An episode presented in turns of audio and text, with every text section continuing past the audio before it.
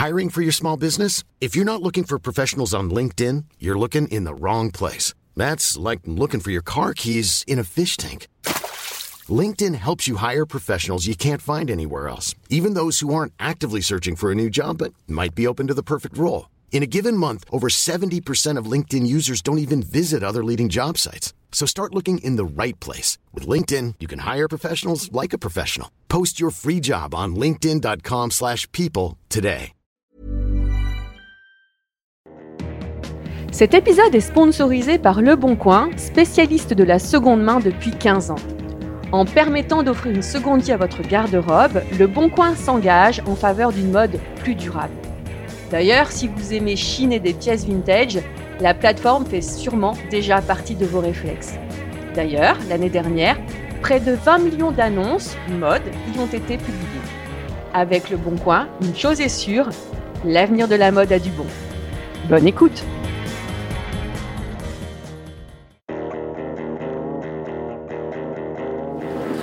C'est les gens qui ont leur propre idée, leur propre style, euh, leur propre mode de vie. Pour moi, être cool, c'est avant tout être dans un bon mood et tout. Euh, tu peux ressembler à, tu peux ressembler à un influenceur littéralement et être cool. Hein. Ouais. Regardez Robinson Crusoe, il ressemble à rien, pourtant il est cool. Hein. voilà.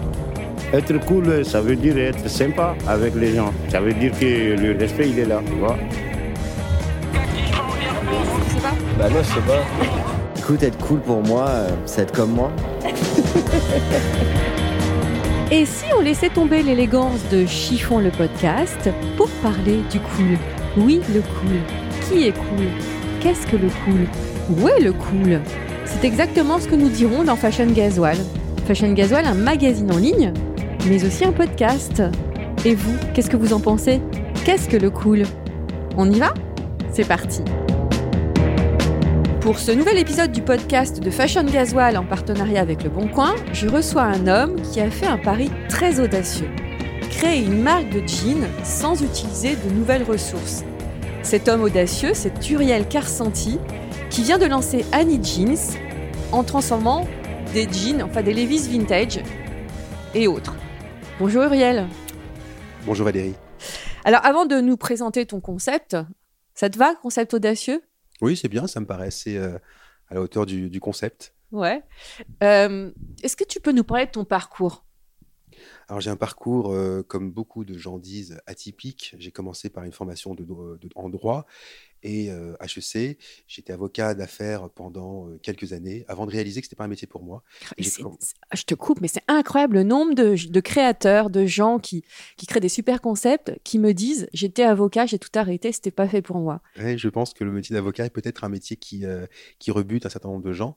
Euh, moi, dans ma génération, on faisait c'était pas nombreux les gens qui quittaient leur métier pour en, pour en faire d'autres, mais je pense que ça se fait de plus en plus, effectivement. Et donc, c'est en 2000 que j'ai intégré euh, l'industrie de la mode et j'ai commencé euh, mon apprentissage dans une euh, jolie maison qui s'appelle Barbara Buis, où j'ai passé cinq ans auprès du président et où j'ai développris euh, beaucoup, où j'ai appris, appris le métier sur le terrain. Et ensuite. Donc, t'as as appris le métier, t'as découvert le secteur de la mode. J'ai découvert le secteur parce que je connaissais très peu de choses. J'étais un junior, c'était mon premier métier dans la mode. Et j'ai donc appris le métier au sens où j'ai commencé par les boutiques, par l'apprentissage du client, du produit, euh, de la distribution, de la direction du réseau de boutiques et ensuite du wholesale, pour ensuite arriver progressivement au lancement d'une ligne de maroquinerie et de chaussures avec William Halimi chez Barbara Buis. Ah oui, t'as commencé, t'as as, fait la base en fait. J'ai fait la base. Disons que je trouve l'avantage des PME et des, et des- ou des startups, c'est qu'elles permettent à des gens comme moi qui sont en reconversion euh, et qui ne veulent pas forcément rester sur un périmètre d'un métier euh, très euh, focusé. J'avais envie de connaître beaucoup de choses dans la mode avant de m'intéresser et d'év- et d'évoluer et de me former. J'avais envie d'apprendre tous les métiers. Et ça, c'est un, un bon apprentissage. La direction générale, en ce sens-là, m'a permis effectivement de Mhm. voir beaucoup de métiers différents dans l'industrie. Et alors après? Après Barbara Buis après, au bout de cinq ans, j'ai eu un poste de direction générale euh, à proprement parler parce que j'étais en adjoint chez Barbara Buis euh, dans le groupe Zanier qui n'existe plus, qui est un groupe de mode enfantine qui s'appelle aujourd'hui Kidi, Kidi Lise, et où j'ai dirigé une marque qui s'appelle Jean Bourget à côté de Catimini, à côté d'IKKS. Et là, c'était une euh, culture industrielle très différente de la mienne euh, en province. Euh, et ça m'a appris à construire des collections. Ça m'a appris à tenir une équipe euh, qui a des cultures différentes dans un atelier dans une industrie où le sourcing et les achats se font de manière très très différente que, que, ce qu'on connaît à Paris chez les créateurs. Et donc j'ai appris finalement d'une certaine manière l'analyse des ventes, le marketing, et un certain nombre de choses qui tiennent aujourd'hui une collection. Mmh. Euh, et au bout de trois ans, j'ai rejoint une maison qui est une pépite et un créateur euh, incroyable qui s'appelle Pierre Hardy. Euh, c'était en 2008, un moment difficile puisque la crise était venue et qu'il fallait réparer un certain nombre de, dysfonctionnements dans la mode, et notamment chez Pierre, où la performance commerciale n'était pas au top à ce moment-là, comme chez tout le monde. Pierre Hardy est un créateur fantastique qui, je pense, attire énormément de, de monde et qui a une maison, a une image magnifique.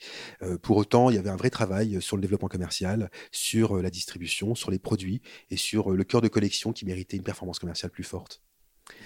ça, j'ai passé quatre ans chez Pirardi. Et à partir de 2012, j'ai quitté Pierre et j'ai réfléchi à, à, mon avenir dans la mode. Et là, il y a eu un passage et une transition forte où je me suis euh, beaucoup inspiré de mes amis ou du milieu autour de moi qui désintermédiaient euh, des euh, métiers comme les lunettes, comme le mobilier. Et je me suis posé la question de la mode, sachant que je n'étais pas, j'avais pas une fibre qui me poussait à créer ma propre maison mmh. avec mon propre nom. C'était pas du tout l'objet égo créatif du, de, de, Égo créatif, c'est pas mal comme créatif, oui, parce qu'il y, y, a finalement dans la création, pour des gens comme moi, comme pour tout le monde, il y a toujours un peu d'ego à vouloir soit avoir son nom, soit avoir son propre produit. Euh, j'ai essayé depuis longtemps parce que j'ai une conviction et que j'ai euh, et, que j'essaye de mettre du sens dans, dans, mes projets. J'ai essayé de comprendre quel était le ce qui qu'est-ce qui me poussait à la création. Et c'est vrai que ce qui me pousse plus à la création, c'est d'arriver à rencontrer le besoin du client, de le comprendre ou éventuellement mmh. d'éduquer aujourd'hui euh, les communautés ou les clients vers d'autres modes de consommation. Euh, euh, à ce moment-là, donc, j'ai réfléchi à ce nouveau projet qui, en 2013, m'a fait monter et fonder Maison Standard.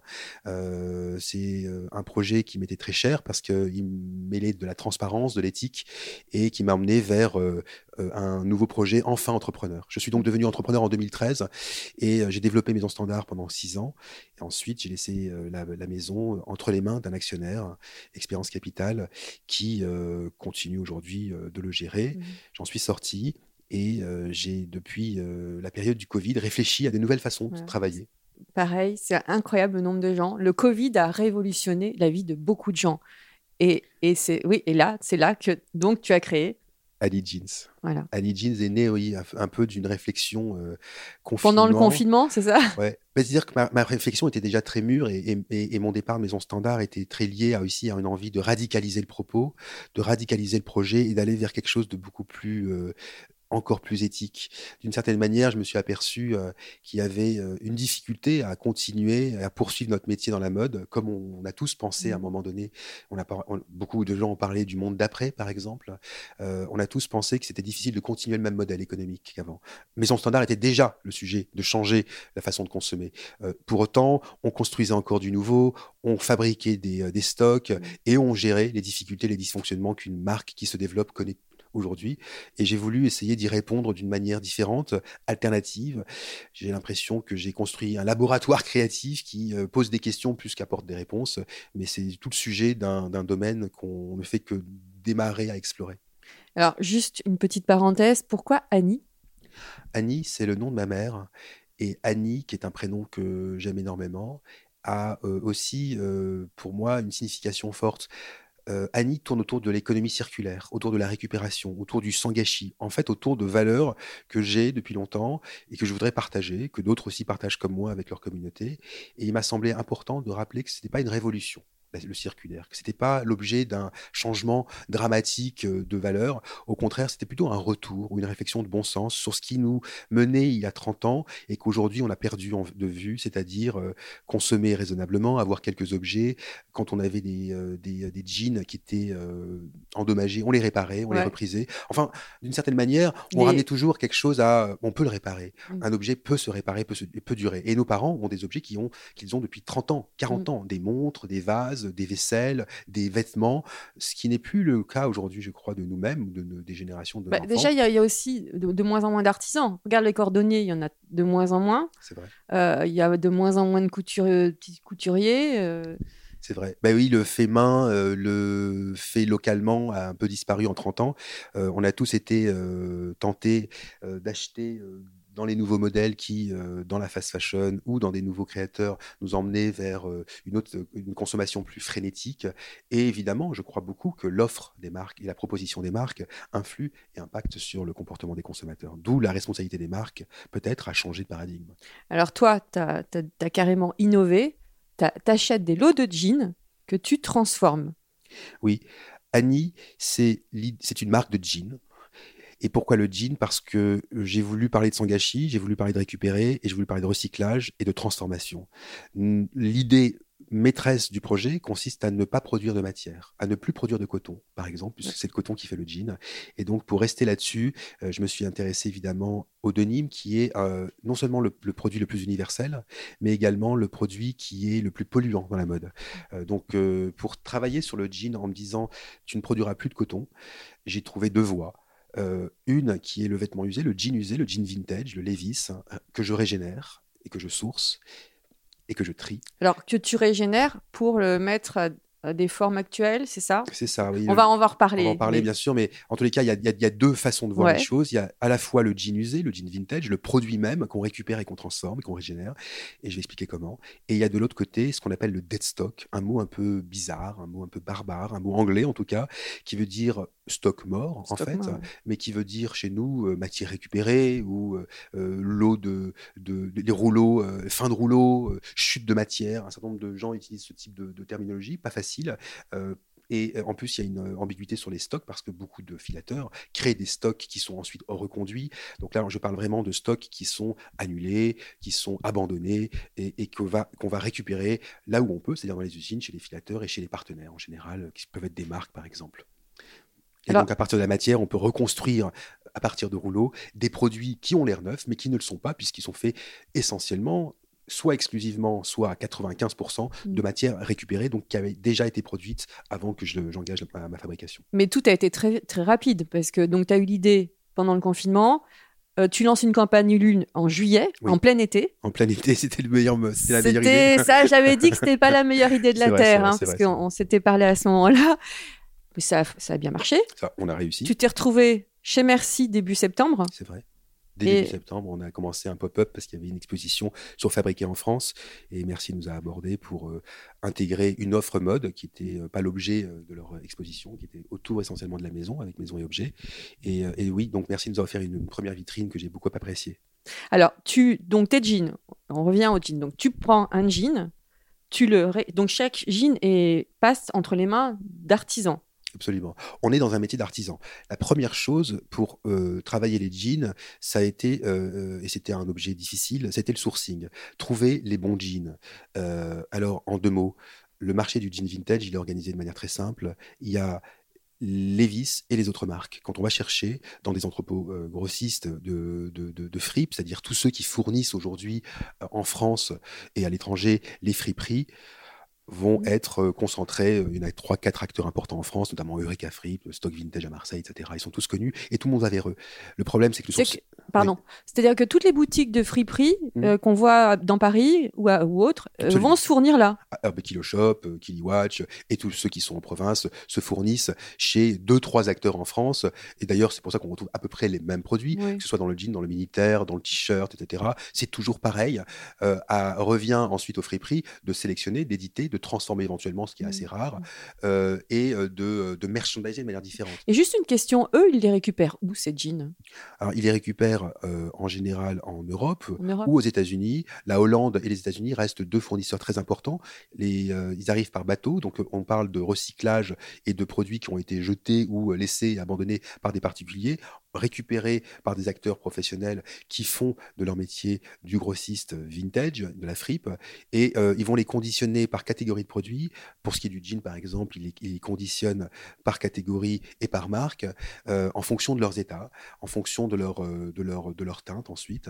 Et on va retrouver donc chez ces grossistes des, des lots aléatoires. Je dis bien aléatoires parce que dans le jean, on retrouve essentiellement des tailles hommes et essentiellement et, et beaucoup de mélanges mélange de qualité, de toiles d'été ou de toiles d'hiver, etc., et de production. Ah, donc c'est ça, aléatoire. C'est-à-dire qu'on sait C'est pas ça, trop. c'est des jeans qui ont été faits soit au Vietnam il y a 30 ans, soit au Bangladesh euh, il y a 40 ans, soit euh, aux États-Unis il, y a- il y a, il y a- il y a 25 ans. Il y a beaucoup d'origines différentes et de toiles différentes, ce qui rend le sourcing de ce, de ce jean difficile. Euh, et je disais tout à l'heure, il y a les Levi's et les autres, et dans les Levi's, il y a les 501 et les autres. Moi, je me suis intéressé au 501. Parce Donc c'est que 501. Oui, moi j'ai commencé par ça. C'est-à-dire qu'en fait, dans ma ligne, je voulais absolument avoir déjà un objet iconique. Et le 501, pour moi, en est un. Par sa toile, par sa façon de vieillir, par sa forme aussi, qu'on peut travailler. Et j'avais besoin aussi, quand même, d'avoir une forme de modèle. C'est-à-dire qu'on peut aborder l'upcycling de manière très, très aléatoire et artisanale. Pour autant, si on commence avec une bonne base, c'est-à-dire le 501, qui a toujours une toile qui tient, qui a toujours une forme qu'on peut reconditionner, euh, ça va nous aider. Si on mélange les toiles, si on mélange les formes, si on mélange les travaux, l'artisan est complètement perdu. Il fallait donc un repère pour ça. Et aussi un repère pour le client qui lui-même admire le 501. Oui, parce qu'il y a aussi l'étiquette. Absolument, je la laisse. Ouais, ouais. Tu, as demandé à Lévis? Ah ouais, on s'est rapproché de Levis pour euh, travailler avec eux et ils nous ont autorisé bien sûr à, à exploiter. euh, tu sais que on, on peut tout à fait euh, travailler le vintage et toutes les friperies dont je parlais à l'instant sont autorisées sans demander d'ailleurs d'accord des marques à exploiter euh, la distribution de produits vintage parce que lorsque le produit est déjà d'occasion euh, en, en- dans l'Union européenne, il est libre d'être commercialisé à nouveau. Pour autant, si on transforme le produit, là on touche à la marque et au Mm. copyright et donc il y a effectivement une autorisation nécessaire. Je me suis rapproché de Levis et ils m'ont largement autorisé à, à exploiter le, le sujet. Alors tu les mets, j'ai vu ça, tu les, tu les remets euh, d'actualité. Tu leur donnes des formes plus originales, tu leur donnes des couleurs. Ouais, c'est vrai que en fait, euh, la question qu'on s'est posée tout de suite sur le Levis et sur le upcycling en général, c'est de dire qu'est-ce qui fait qu'on, pourquoi on fait l'upcycling? C'est parce qu'on estime qu'il y a des produits qui existent sur le marché, qui sont disponibles et qui méritent d'être euh, remis en valeur. Euh, un Levis 501, quand je le vois plié, il est magnifique. Euh, pour ceux que je sélectionne, j'entends. Il y, en a, il y en a beaucoup qui sont pas beaux et que je mets de côté ou que je, ne, je n'achète plus. Parce que mon tri et ma sélection a changé. Aujourd'hui, j'ai des nicheurs de vintage qui sont des gens qui sélectionnent beaucoup mieux que des entrepôts que je viens de citer, euh, des, des jeans euh, d'une qualité extraordinaire avec des tailles qu'il me faut absolument. Pour autant, quand je les vois pliés, ils sont magnifiques. Quand je les ouvre, ben, la jambe, elle est toute droite, elle est très large, elle a été souvent retouchée parce qu'ils ont 30 ans et donc ils ont appartenu à plusieurs personnes. Elle a été reprisée parfois. Et donc, il y a un certain nombre de choses qui ne vont plus. La forme ne va plus. On a évidemment toujours envie d'un jean droit, mais pas droit comme ça, pas aussi large. Et donc, euh, l'idée, c'était d'arriver à prendre un produit mythique, iconique, et de le rendre à nouveau désirable, à nouveau sexy, par une nouvelle forme, par un coup de frais, et surtout par, euh, en se disant, ben, tiens, aujourd'hui, en 2021 ou en 2022, c'est quoi un jean Levis retravaillé? Eh ben voilà, c'est quoi? Alors c'est quoi le jean Ben, de, c'est le quoi? jean de 2021-22 là bah, C'est des coupes dont on a envie, c'est des barrels euh, un peu larges, c'est des, euh, c'est des coupes mômes, c'est aussi des jeans droits, bien sûr. Taille des- c'est des tailles hautes, Mm. en général, bien sûr des tailles hautes. Et c'est des jeans qui ont été, euh, qui montrent un travail, qui montrent une, une distinction. En fait, pour moi, l'angle, c'est des jeans uniques. C'est-à-dire, à partir du moment où on travaille une création en amont, sur des modèles qui sont designés, Mm. je fais des color blocks, on fait des color wash, c'est-à-dire on, on- on- on travaille la couleur et on apporte un petit peu de vieillissement sur une toile. Euh, et tout ça, c'est fait à Paris ou en région parisienne. On travaille ensuite la coupe sur un nouveau patronage et on travaille un certain nombre de, de détails de finition comme le l'ourlet en bas ou le frangeage sur les côtés. On met en avant les coutures, on met en avant l'en- l'envers de la toile. En faisant ça, finalement, on met en avant tout ce que les gens, ou tout ce que nous, on aime dans le jean, c'est-à-dire la beauté de la toile, le côté brut, euh, la couture extérieure et euh, le côté parfois vieilli et les traces du passé. Un beau jean qui a des traces du passé, qui en plus a une bonne coupe, c'est quelque chose dont on, qui est très désirable aujourd'hui. Et euh, on sait que le, le jean que l'on porte est unique. Il est unique pour plusieurs raisons. Il est unique parce qu'il a été travaillé de manière artisanale par des mains d'un artisan au Ça, cœur, de, au cœur de. Paris. Ouais. Et ça, c'est un effort qu'on a fait que je trouvais important.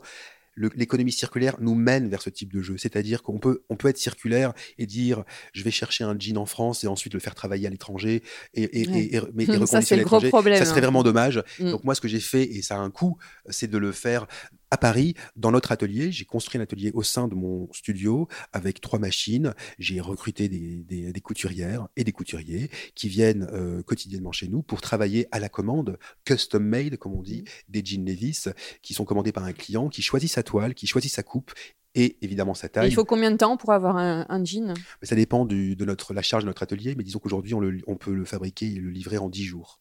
Donc en plus, il y a un effet de désirabilité? Oui. Oh, euh, Tu rends l'objet désirable. on, on le rend désirable, on lui apporte aussi une étiquette euh, où il a un numéro de série euh, et donc on, on précise qu'il est unique parce qu'en fait, même un modèle MOM en bleach, et je le fais en petite série, ou un color block qui a le même, la même définition, c'est-à-dire que c'est un mélange d'un noir et d'un bleu, ce sera jamais le même noir, ce sera jamais le même, le même bleu. Les, les traces qu'ils ont du passé restent évidemment, et donc deux jeans sont absolument différents, même s'ils sont sur le même modèle, contrairement au neuf. Alors, c'est les prix, ça, ça, ça aussi. on commence à 120 euros sur un jean euh, de Ce qui n'est pas, quand on voit tout le travail qui est fourni, ce n'est pas excessif. Bah, c'est pas excessif. Un jean ne- nous coûte 20 euros à l'achat, ce qui est Mm. cher parce que c'est un jean sélectif qui a déjà une bonne base. Donc le jean vintage me coûte 20 euros. Euh, il est ensuite travaillé pendant entre une heure et demie à trois heures à Paris par des couturières et on lui ajoute un certain nombre d'éléments euh, qui font, par exemple si c'est de la couleur, qui font, qui ajoutent au coût. Et donc tout ça euh, emmené ne nous emmène pas vers des marges phénoménales, mais on est en direct avec notre client, on essaye de faire un travail artisanal et je comptais beaucoup parce que l'expérience Maison Standard m'a- m'a m'a- m'a- m'a- m'a- m'a marqué là-dessus travailler un produit accessible. C'est-à-dire que c'est important pour moi de ne pas être dans l'objet du upcycling qui est hors de prix. Mm. Je voulais que l'upcycling soit normé et soit un peu standardisé. Et, et logique aussi, du coup. oui, Non, mais euh, enfin, logique, logique n'est pas le terme, mais euh, faire de l'upcycling raisonnable et raisonné, c'est ça. Exactement. Je pense qu'il y, a- y y un effet euh, quand on voit un produit vintage à se dire, à se poser la question de sa valeur. Je voulais qu'il résonne dans et qu'il soit compris par le client. Je voulais aussi que les générations plus jeunes puissent euh, se l'approprier euh, en me disant tiens, euh, finalement, euh, les jeans transformés, les Levi's transformés, ça parle beaucoup aussi aux jeunes de 20 ans. Et j'avais pas envie que ce soit un, Inaccessible. inaccessible. Et donc, il y a, on commence à 120 euros, on finit à moins de 200 euros sur les jeans les plus, les plus, les plus travaillés, qui ont pris trois heures de travail sur un jean, par exemple, qui mélange deux jeans recyclés, trois heures de travail. Là, on se retrouve à 175 euros, par exemple. Mm. Oui, quand tu vois que c'est Céline qui vend euh, ses jeans, combien 400 ou 500 euros, je crois. Oui, au moins, je pense. Bon, on va pas, on va pas critiquer la concurrence. C'est même pas de la concurrence à ce niveau-là. Euh, en plus, toi, tu, tes jeans sont garantis à vie. Alors, explique-nous le concept là. Ouais. Alors la ça- garantie à vie, ça peut paraître un bluff comme ça quand on en parle ou un objet marketing. Euh, et en plus, c'est l'objet d'un travail qui reste à venir pour nous, euh, pour la seule- pour la- pour la- pour l'unique raison déjà que pour faire la garantie, il faut que le produit se vende et qu'ensuite il, puisse revenir. Pourquoi j'ai parlé de garantie et à vie Parce qu'en fait, euh, le, pro- le produit que je prends et que j'utilise est une ressource qui existe déjà, qui a déjà vécu.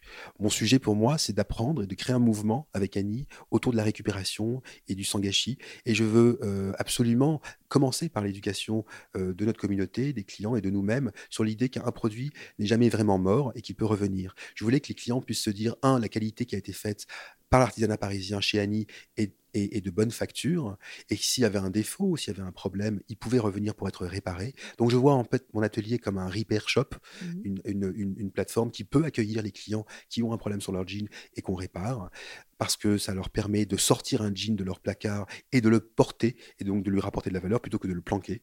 Euh, et on s'est aperçu que beaucoup de gens ont des jeans ou des pantalons qui sont de côté parce qu'ils ont un petit défaut et qu'on peut plus ressortir. Donc je voulais répondre à cette question-là, et puis je voulais aussi montrer que à la fin, quand on parle de recycler, de recyclable, etc., il n'y a pas d'embrouille. Le recyclable, c'est quand la marque permet au client de le recycler. Et donc je voulais créer les conditions d'un retour du produit et d'une réparation. Alors, quelles sont les conditions? Ah ben, les conditions, elles sont simples. C'est qu'à partir du moment où les, euh, la garantie, euh, elle couvre quoi? Elle couvre les défauts euh, de la matière ou les défauts de la confection, si nos coutures ou notre réparation, notre transformation n'a pas tenu dans un usage normal, on le prendra, on l'échangera ou on le remboursera.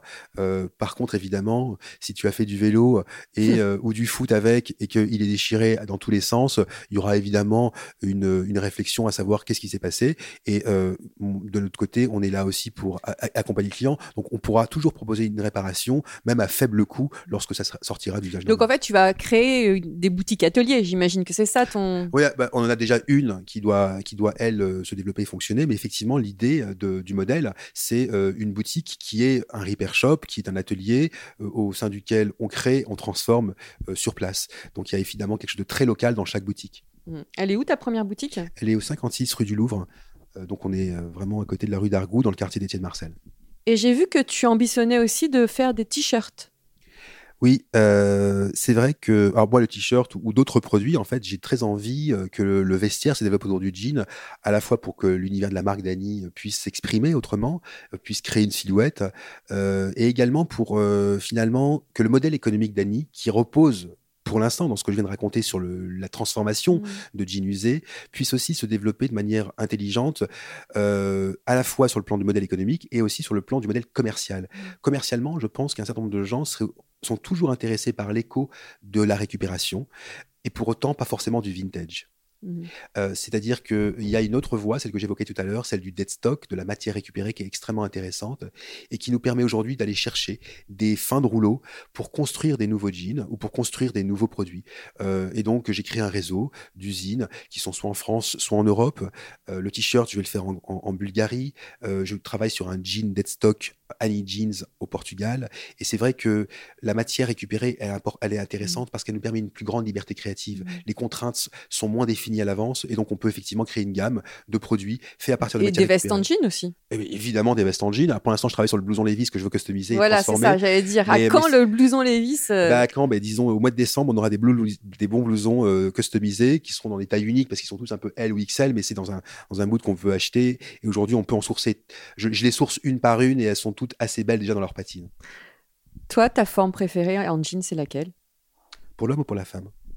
Pour toi Euh, pour moi, euh, j'aime beaucoup le dad jeans en ce moment. C'est Mm. un, un modèle qu'on est en train de développer, qu'on va sortir bientôt, qui est un modèle un peu carotte, qui a une, qui pour un homme comme moi de, de mon âge euh, me permet de travailler confortablement. J'aime plus les slim slim et je suis assez confortable dans les dans les coupes soit droites, soit un peu carotte. Le slim est-il mort pour toi?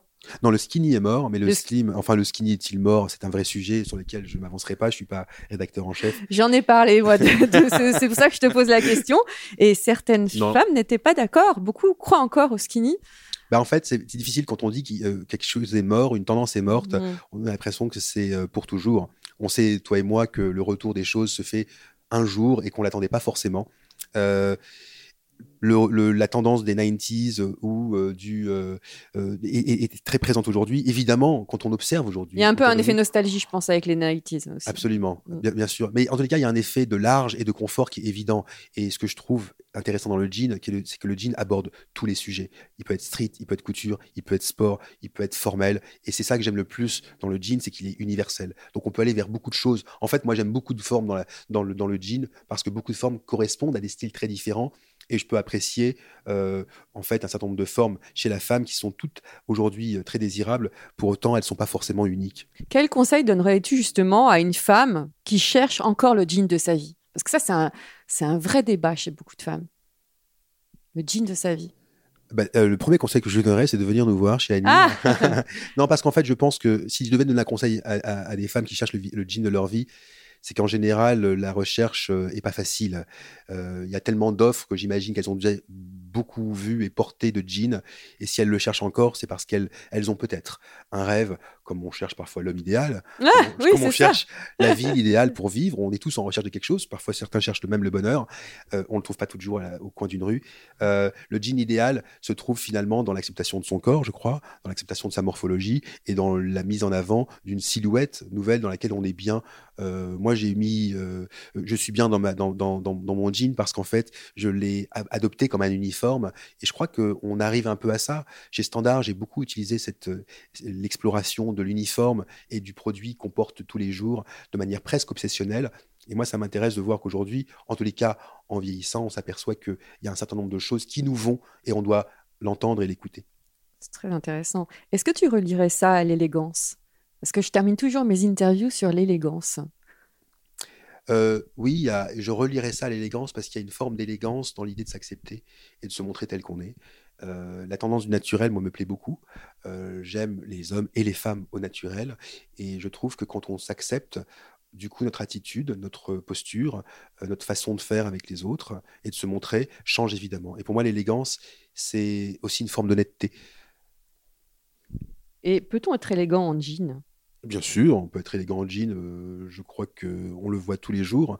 Euh, on peut être élégant en jean parce que le jean peut se porter de manière euh, très formelle, ou ici il peut, être créatif, il peut être, il peut être original. Euh, et il peut être aussi euh, très, très, euh, très pur et très épuré. Donc ça me paraît absolument possible depuis un certain, nombre- un certain nombre d'années d'ailleurs. Ben, merci à toi, Uriel, Merci beaucoup Valérie. pour ce voyage dans le Denim. Merci d'avoir accueilli. Merci à vous, chers auditeurs, et merci à Le Bon Coin, partenaire de cette émission. Ah, merci à Le Bon Coin que j'apprécie beaucoup et qui m'a accompagné sur toute ma campagne du Lune. Oui, ça c'était vraiment le, le pur hasard. Et on Ouais. salue Caroline Grangier qui se Merci, reconnaîtra. Caroline.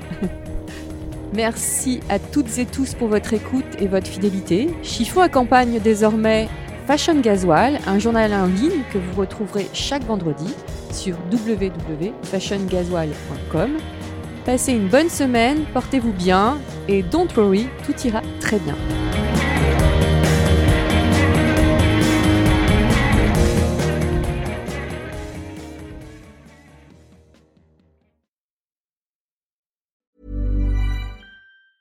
Planning for your next trip? Elevate your travel style with Quince. Quince has all the jet setting essentials you'll want for your next getaway, like European linen, premium luggage options, buttery soft Italian leather bags, and so much more. And it's all priced at 50 to 80% less than similar brands. Plus, Quince only works with factories that use safe and ethical manufacturing practices. Pack your bags with high-quality essentials you'll be wearing for vacations to come with Quince. Go to quince.com slash trip for free shipping and 365-day returns.